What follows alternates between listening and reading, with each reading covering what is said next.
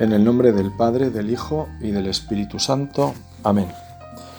En aquel tiempo dijo Jesús a sus discípulos, Vosotros sois la sal de la tierra, pero si la sal se vuelve sosa, ¿con qué la salarán? No sirve más que para tirarla fuera y que la pise la gente. Vosotros sois la luz del mundo. No se puede ocultar una ciudad puesta en lo alto de un monte, tampoco se enciende una lámpara para meterla debajo del celemín, sino para ponerla en el candelero y que alumbre a todos los de casa. Alumbre así vuestra luz a los hombres, para que vean vuestras buenas obras y den gloria a vuestro Padre que está en el cielo.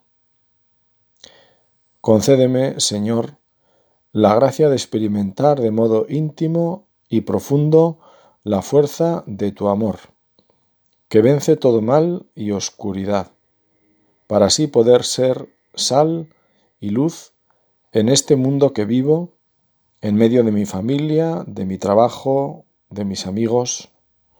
Amén. Vosotros sois la luz del mundo. Esta frase de Jesús es una pequeña parábola. Jesús no la explica, pues todo el mundo sabía de qué se trataba. Era algo cotidiano. En aquel tiempo no había luz eléctrica. Uno se puede imaginar lo siguiente.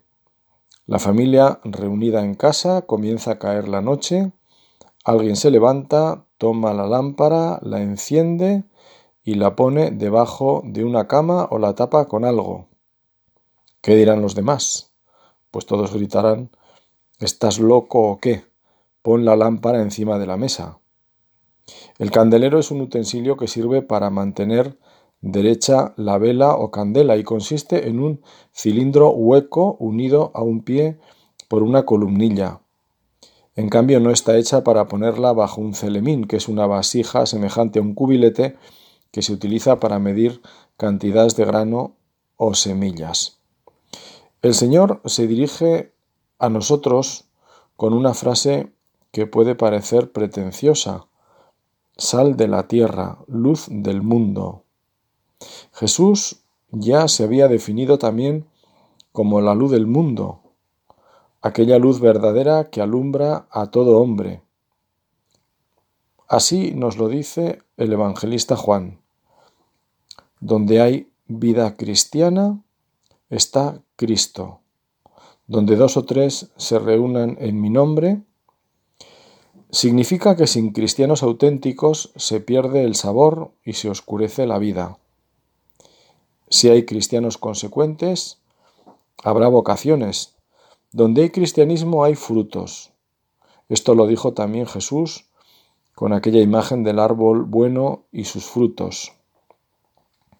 La Iglesia se irá desplegando por obra del Espíritu Santo con los carismas que la vivifican, para poder dar esa vida en el tiempo y lugar con los modos apropiados para las circunstancias en la que esta barca que es la Iglesia navega. Si hubo órdenes religiosas para la redención de cautivos, de guerras, hoy se redimen personas de otras esclavitudes, como puede ser la trata de personas, las dependencias de variado género. Si en siglos pasados la misión ad gentes era obra de personas consagradas, hoy vemos familias numerosas enviadas lejos de sus hogares para construir la Iglesia en equipos misioneros en los que lógicamente también son enviados algunos presbíteros. La vida de la Iglesia es rica y se enriquece con los santos y santas que van alumbrando el camino gracias a su fidelidad al Espíritu. Por eso sabemos que la mejor sal y la mejor luz la producen los santos, o mejor dicho, la produce Dios en sus corazones, y de ahí se irradia como en círculos concéntricos. El contexto en el que Lucas coloca esta frase se refiere a la explicación que Jesús dio de la parábola de la semilla. Es como si dijera, las cosas que tú acabas de oír no debes guardarlas para ti, sino que debes irradiarlas para los demás. Un cristiano no debe tener miedo a dar testimonio y a irradiar la buena nueva. La humildad es importante, pero es falsa la humildad que esconde los dones de Dios. Cada persona que recibe la luz de Cristo se convierte en hijo de la luz. Toda obra buena debe ser para la gloria de Dios. Glorificad a Dios con vuestras obras, porque esa luz se ve, se oye, se siente, se huele incluso por ese buen olor de Cristo. ¿Cómo ser sal y luz? Es lo mismo que preguntarse cómo ser santos.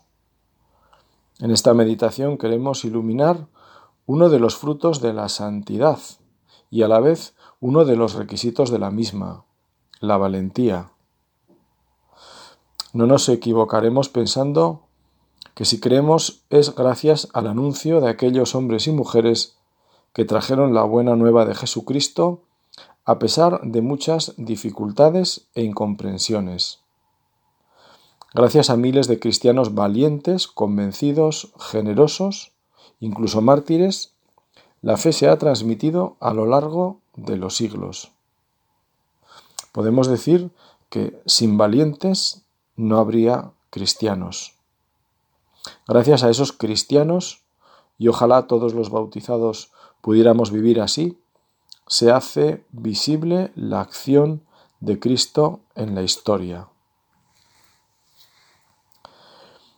Los jefes del pueblo, y tomo unas palabras de una homilía del Papa Francisco este año, los jefes del pueblo al ver estos hombres y la franqueza con la que hablaban, y que eran gente sin instrucción, quizás no sabían escribir, no entendían, ¿cómo son tan valientes y tan francos?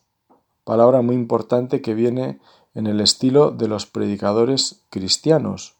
Franqueza, valentía, decir claramente, de la raíz griega de decirlo todo, la parresía, la franqueza, la valentía.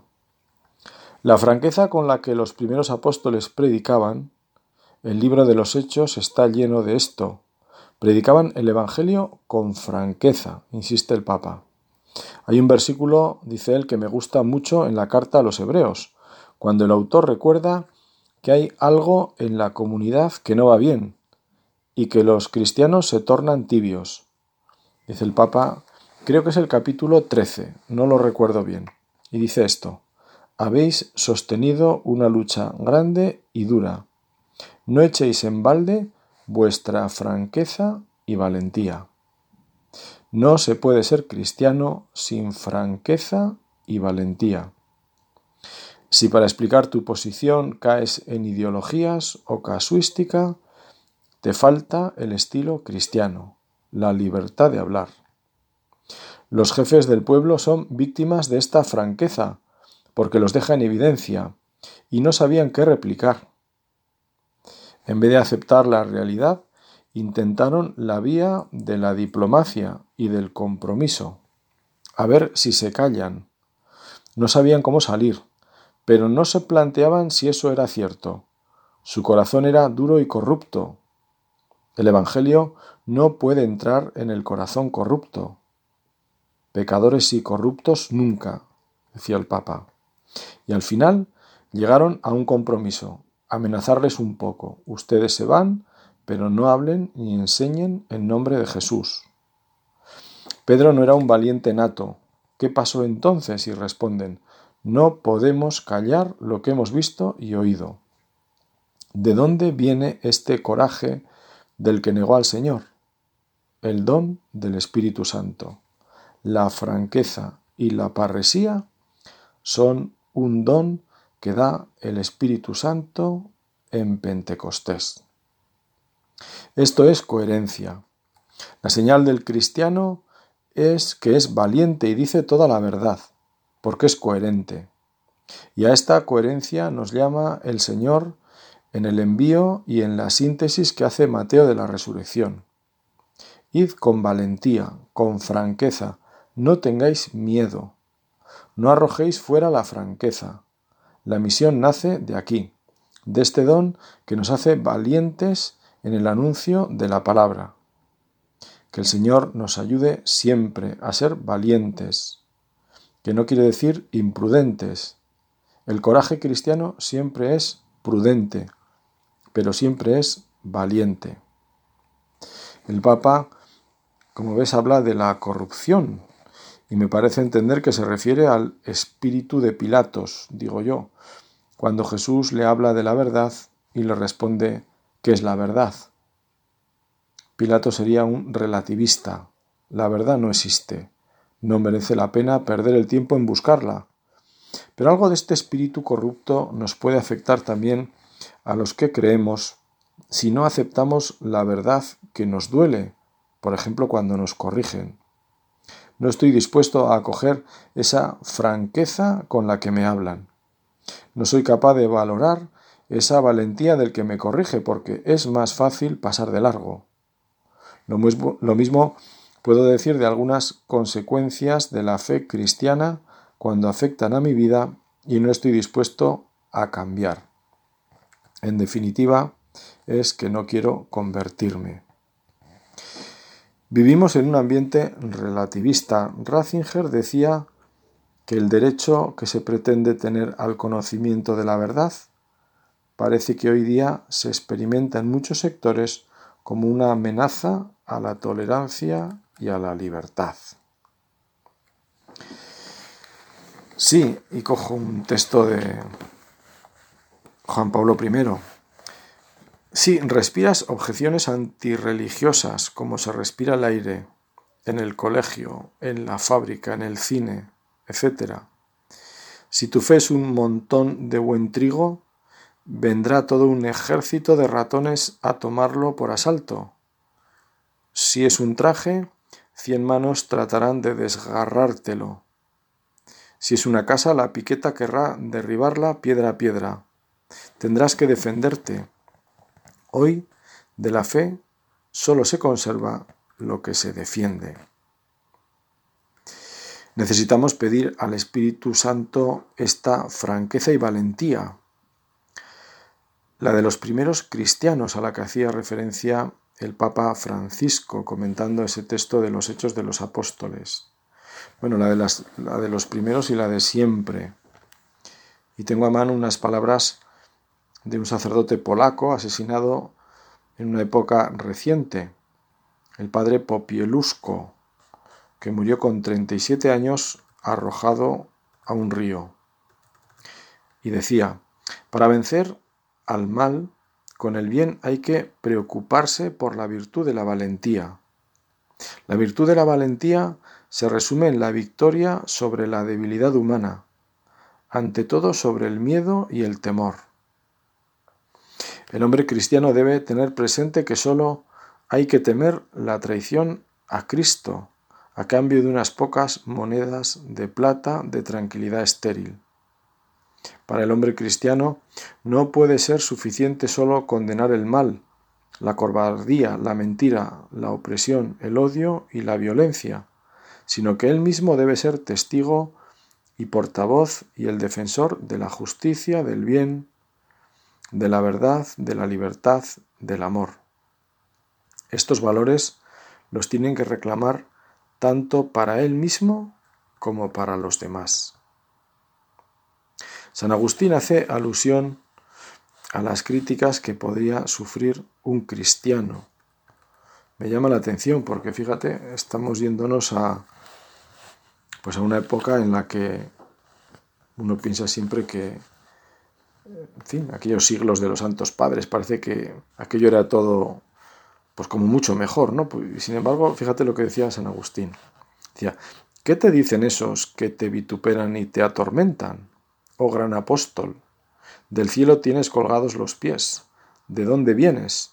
Y no te atreves a contestar de la iglesia.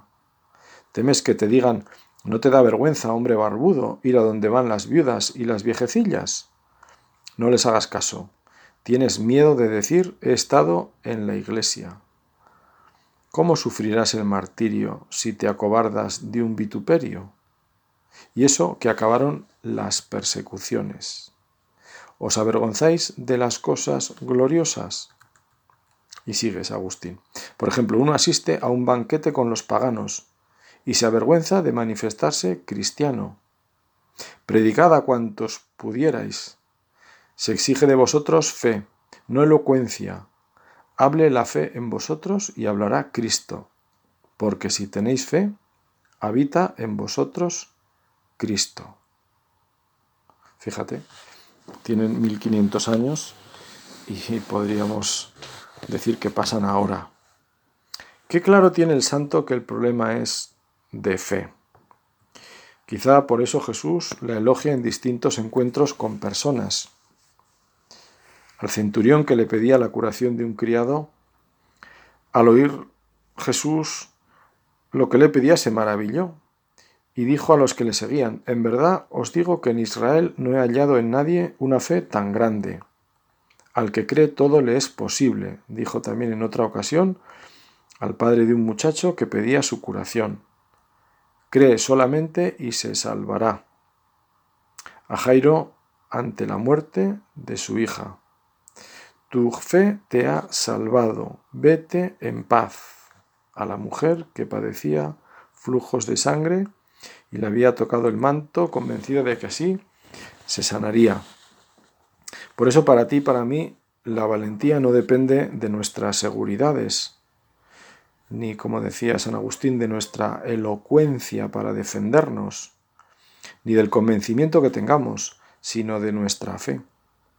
Y si tuviéramos fe, acuérdate de aquella frase, como un granito de mostaza, moveríamos montañas. Aquí tendremos que decir, creo, pero aumentame la fe. Es lo que contestaba por dentro una persona cuando en la misa terminaba de recitar el credo. Aumentame la fe. Sabemos que nuestra fe será viva si nuestras obras son de vida.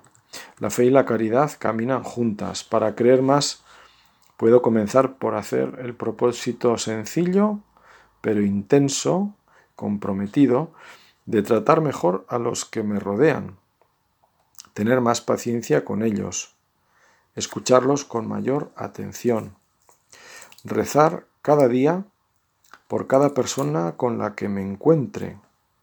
Cuando me encuentro con alguien, por dentro decir, Señor, ilumínanos, a Él y a mí. En esta oración tan breve van muchas cosas. Esa mirada sobre los que nos rodean es la que nos interesa, porque es la más parecida a la de Dios. Los santos tenían el empeño de ver en los demás hijos de Dios, también en los que no les comprendían o no les querían bien. Responder siempre con la moneda de la caridad. Sería falso, por otra parte, pensar que esto lo vivirían siempre así. Tendrían sus caídas y fracasos, pero no perderían el convencimiento de quién es el que lleva la obra a su término. Él está con nosotros, nos alimenta y asiste en nuestras debilidades. Él conoce nuestras luchas y mira la rectitud de nuestra intención. Por eso también podemos acudir a Él arrepentidos cuando lo necesitamos. Él no se cansa de esperar ni de perdonar. Salvo Juan, que permaneció al pie de la cruz, los apóstoles, bien lo sabemos, dejaron solo a Jesús. Comenzando por Pedro, habían confesado que darían su vida por él. Vayamos y muramos con él. Dijo Tomás seguramente en nombre de todos. El mismo Tomás que no se fiaba del anuncio de la resurrección, no se fiaba de sus mejores amigos. Si no meto mi mano en su costado, no creeré algo había cambiado en sus vidas, o mejor, alguien había cambiado sus corazones. El Espíritu Santo había comenzado a hacerlos de verdad discípulos. Nos cuenta el libro de los Hechos de los Apóstoles que comenzaron a sufrir por predicar a Jesús. Y después de haber sido condenados a ser azotados por las autoridades religiosas, salieron del Sanedrín contentos de haber sufrido aquel ultraje por el nombre de Jesús. Comenzaban a ser libres como les había enseñado su Maestro. Libres de lo que pensaran los demás por sus palabras y de las consecuencias de las mismas. Maestro, sabemos que eres veraz y que no te importa por nadie, porque no miras la condición de, los, de las personas, sino que enseñas con franqueza el camino de Dios, nos dice San Marcos. Esa libertad Santa Teresa de Jesús la echaba de menos en algunos predicadores y decía la santa, aun los predicadores se dedican a arreglar sus sermones para no desagradar a nadie. Su intención es buena y su labor también. Sin embargo, son pocos los que los oyen y enmiendan sus vidas. Pero, ¿por qué no son muchos los que, como resultado de sus sermones, se abstienen de pecados públicos? Bueno, yo pienso, dice la santa, que eso se debe a que los predicadores son hombres demasiado prudentes. A diferencia de los apóstoles, no arden con el gran fuego del amor de Dios y dejan a un lado la prudencia mundana y por consiguiente su fuego emite muy poco calor. Y fíjate que me llama la atención porque esto lo dice Santa Teresa, que era la misma que decía que no escuché nunca sermón que no me hiciera bien. En ella está esa, bueno, en ella está esa humildad de la santidad, pero en fin, también no quita la, la santidad, no quita para la sinceridad. Y esto, pues a los que nos toca predicar, nos sirve también para hacer examen. Hablando de este tema, recuerdo una vez un religioso que le oí quejarse porque me comentaba que en un funeral que le tocaba celebrar y predicar, porque era familia del difunto, pues ésta le había pedido que no hablara de la resurrección. Fíjate tú. Y me decía él con dolor, ¿no? ¿Y de qué voy a hablar yo en un funeral si no es de la resurrección? Es cierto que Jesús nos dijo que debíamos ser astutos y sencillos. Tendremos que presentar las cosas con oportunidad e inteligencia, pero no podemos evitar el mensaje. Recordemos lo que nos decía el Papa Francisco a propósito de los primeros discípulos. Hablaban con valentía y franqueza, es decir, se hacían entender, lo cual no significa que gustara lo que transmitían. Podemos decir que Dios no es amigo de lo confuso. El mensaje de Jesús, si algo tiene, es su claridad, aunque no alcancemos a vivirlo plenamente. A este propósito, San Pío X, antes de ser elegido papa, yo no sé si era sacerdote o ya, o ya era obispo o cardenal, en alguna ocasión, eh, pues el sermón que le tocaba predicar el domingo, le gustaba leérselo a su madre, que era una, pues una mujer de campo, una campesina, pues evidentemente sin ninguna especial preparación teológica. Y cuenta que en alguna ocasión, después de leerle lo que había preparado, pues su madre le dijo, hijo mío, pues no te entiendo lo que quieres decir. Y no una, sino en más de una ocasión, con el mismo sermón. Lo rompía, lo volvía a rehacer, hasta que al final su madre le dijo, hijo mío, ahora te he entendido. Y ese es el que predicó. Bien sabemos que esa claridad y valentía se expresa no solo con las palabras, sino con la vida misma. Nuestras acciones deben ser reflejo de lo que creemos y anunciamos en su caso. ¿Cuántas veces habremos oído que en nuestra casa seguramente las principales enseñanzas no entraron por nuestros oídos, sino por nuestros ojos? Quizá lo que hemos visto muchas veces en ese hogar sin darle mayor importancia ni valorarlo suficientemente, con el tiempo hemos comprendido que era camino de santidad. La perseverancia en el bien, la fidelidad en la entrega, el servicio continuado en mil detalles del vivir diario son camino de santidad, cuando se viven por amor a Dios. En ellos hay un anuncio claro y en muchos casos valiente de la vida cristiana. A veces esa valentía es saber decir no o a veces marcharse. La valentía es una virtud y como tal se adquiere también, es verdad, con la repetición de actos valerosos. Sabemos que los apóstoles terminaron dando la vida por su maestro en el martirio, salvo Juan. Siempre se ha dicho que esa entrega no se improvisa, supone una vida de entrega diaria, de fidelidad y servicio. Un tener a Cristo en el centro del corazón, es decir, en el pensamiento y en los deseos. Por eso, con la mirada puesta en Cristo, desde la compañía de la Virgen María y de tantos y tantos santos, podemos dejar a un lado miedos y egoísmos que paralizan. Entonces correremos llenos de entusiasmo, porque tendremos la valentía de la fe, la fuerza de la esperanza y el fuego de la caridad. Y como hacemos siempre, vamos terminando con Santa María. El Papa Francisco señalaba en una que en la vida a veces es difícil tomar decisiones y que, pues en ocasiones, es frecuente dejar que otros decidan o se decide pues de acuerdo a la moda del momento.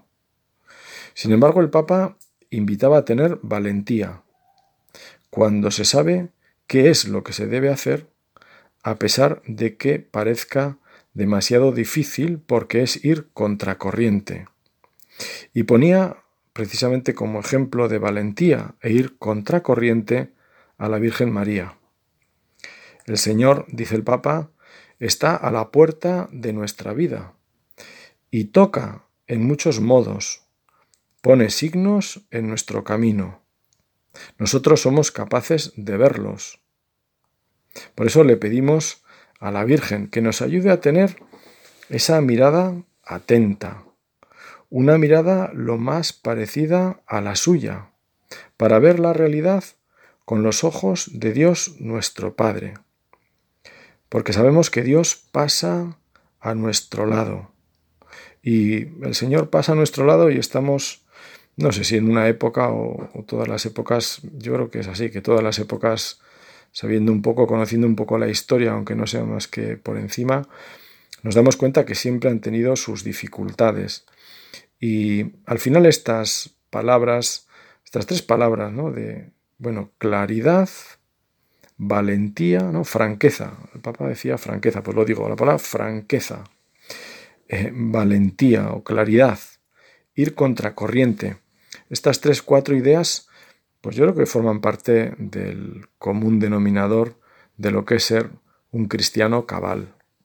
Seguro que las cuatro las vivía la Virgen, una mujer franca, en ella no había doblez, lo que dijo Jesús de Natanael. He aquí un hombre sin engaño, sin doblez. Bueno, pues muchísimo más de la Virgen. La Virgen era una mujer franca, clara. La Virgen, pues le tocaría ir contracorriente, sin duda alguna. Le tocó ir contracorriente. Es decir, su vida estuvo guiada por, pues por ese querer de Dios y estuvo en sus manos, absolutamente en sus manos. La Virgen, pues fue una mujer valiente. ¿Y en qué fue por qué fue valiente? Yo eh, simplemente tengo un argumento muy sencillo. No solo porque estuvo a los pies de la cruz, que ya me baste de argumento, sino pensar que los once que murieron mártires y que estuvieron dejándose guiar y acompañar con ella, pues puede que esa valentía la fueran como asimilando, la fueran acogiendo en definitiva la fueran aprendiendo de esta mujer de fe que es nuestra Madre Santa María, porque como decíamos antes, al final la valentía pues tiene mucho que ver con el convencimiento, tiene mucho que ver con ese apoyar nuestra vida en esa fortaleza que viene de Dios y que es del Espíritu Santo en nosotros. Amén.